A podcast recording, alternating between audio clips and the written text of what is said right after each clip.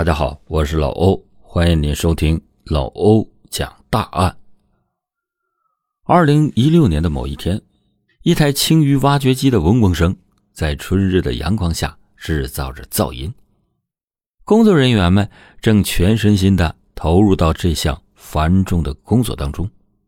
然而，正当大家全神贯注、不分昼夜的忙碌着时，突然传来了一声急促的呼喊。停下！停下！挖到人骨了！那位发现人骨的工作人员一边尖声呼叫，一边飞快向领导汇报情况，然后拿出手机拨打报警电话。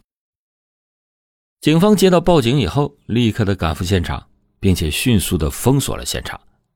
在一个渔网中，他们惊讶的发现了被包裹着的人骨。渔网里还有超过三百斤的石头和几件衣物，显然这是一起杀人抛尸案，尸体被沉入江中。由于尸体已经完全的白骨化，警方可以断定死亡的时间已经相当久远。为了确保现场的证据完好无损，警方下令停止清鱼工作，同时继续对现场进行仔细勘查。经过法医的鉴定，死者被确认为是一名男性，身高一米六五。至于死亡的时间，由于取证非常的困难，警方只能初步的估计是在两年以上，但不超过十年之内。鉴于这一事件是在清淤过程中被发现的，警方决定按照清淤的时间线索展开调查，希望能够找到上次。清淤的确切时间，以进一步缩小死亡时间的范围。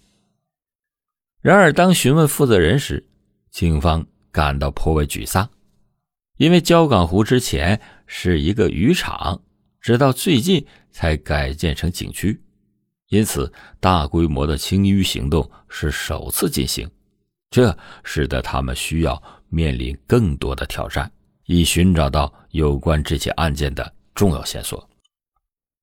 警方听完负责人的陈述，既感到线索中断的遗憾，又面临一个复杂的难题。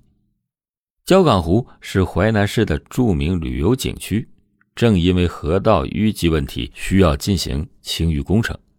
如果因为这起命案导致工程长时间停工，警方将承受来自多方面的巨大压力。因此。无论从哪个角度看，都迫切需要快速的破案。正在这时，天刚破晓，渔网中的衣物里，警方发现了一只打火机，而这种型号的打火机早在十年前就已经停产。通常情况下，这种打火机的使用寿命有限，几年的正常使用都会有问题，更别说十几年了。警方推测，死亡的时间至少应该在八到九年前。有了这个时间点，对尸骨的检测也取得了新的突破。经过检测发现，死者的上肢骨骼看起来比下肢长得多，这很明显是渔民的典型特征。而焦港湖附近原本就是渔场，警方根据这个线索猜测死者。可能是焦港湖的渔民。有了这个线索，警方开始有针对性的展开走访工作。他们运用颅骨复原技术制作了死者的模拟画像，并带给了当地渔民看，询问是否在近十年内有渔民失踪的情况。通过不断的走访，警方了解到一个名叫刘喜的渔民与模拟画像极为相似。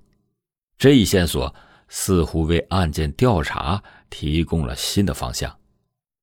为了解决这个谜团，警方将继续努力，力求找出案件的真相。根据村民提供的信息，刘喜的成长经历充满坎坷。他是一个孤儿，从小就被亲戚领养，把他抚养长大，后来成为一名渔民。他也在焦港湖附近成家立业。生了一对可爱的子女，然而不幸在一九九七年降临。刘喜的妻子离世，而在两千年的秋天，刘喜自己神秘的失踪了。恰好在两千年秋天，警方获得了一项关键线索，他们立即联系了刘喜的子女，提取了 DNA 样本，最终确认了这具无名尸体竟然是失踪已经长达十六年之久的刘喜。尽管确认了死者的身份，但要破案仍然充满挑战。幸运的是，刘喜的子女提供了一线希望。经过警方的调查，在刘喜失踪之后，有三名渔夫把他们的渔船卖掉了，离开了焦港湖。这三个人是李某、周某和赵某，只有赵某在景区改建以后返回经营游艇。这一关键线索。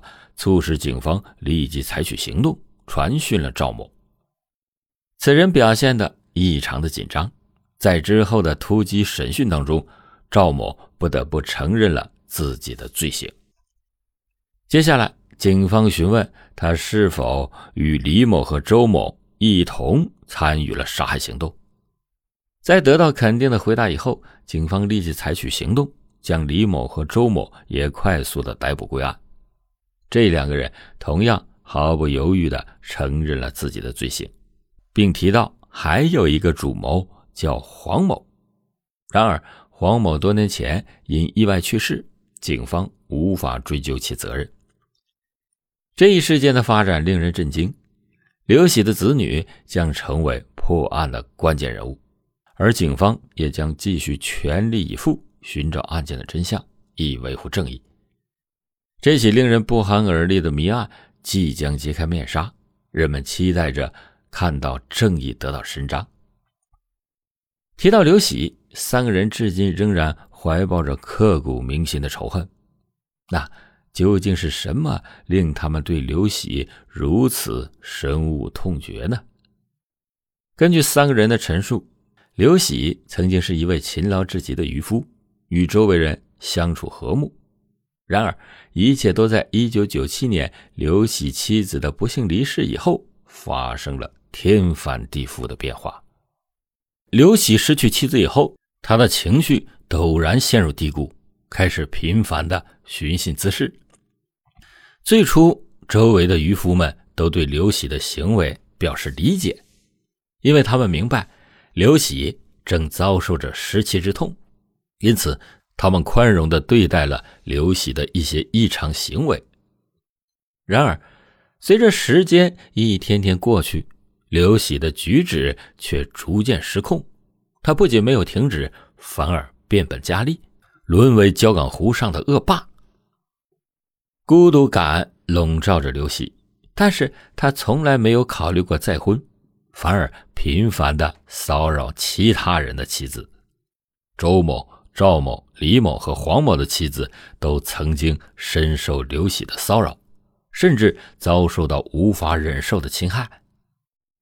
由于刘喜常常摆出与人发生冲突的姿态，再加上公开吵架会令他们感到羞愧，因此这四个人最初都选择忍受。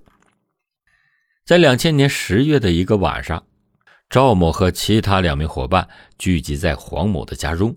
享受着美好的酒宴时，谈到了一个令他们怀恨在心的名字——刘喜。随着酒劲儿的上涌，他们的谈话逐渐变得激昂，最终铸就了一个复仇计划，目标就是要置刘喜于死地。于是，黄某以妻子的名义邀请刘喜前来，一旦他踏进黄某的家门，四个人便联手制服了他。然后将他活活溺死在湖中。刘喜死亡以后，为了掩盖他们的犯罪行为，四个人找了一张渔网，将刘喜的尸体包裹其中，并添加了一些巨大的石块。然后他们登上了一艘小船，驶向淤泥较深的地方，将刘喜的尸体扔进了湖底。然而，这十六年的逃避行动，最终使他们陷入了法网。尽管在整个事件当中，刘喜也有不当行为，但明显的，四人都涉嫌故意杀人罪，根据刑法规定，故意杀害情节严重者将面临十年以上有期徒刑、无期徒刑，甚至死刑的刑罚。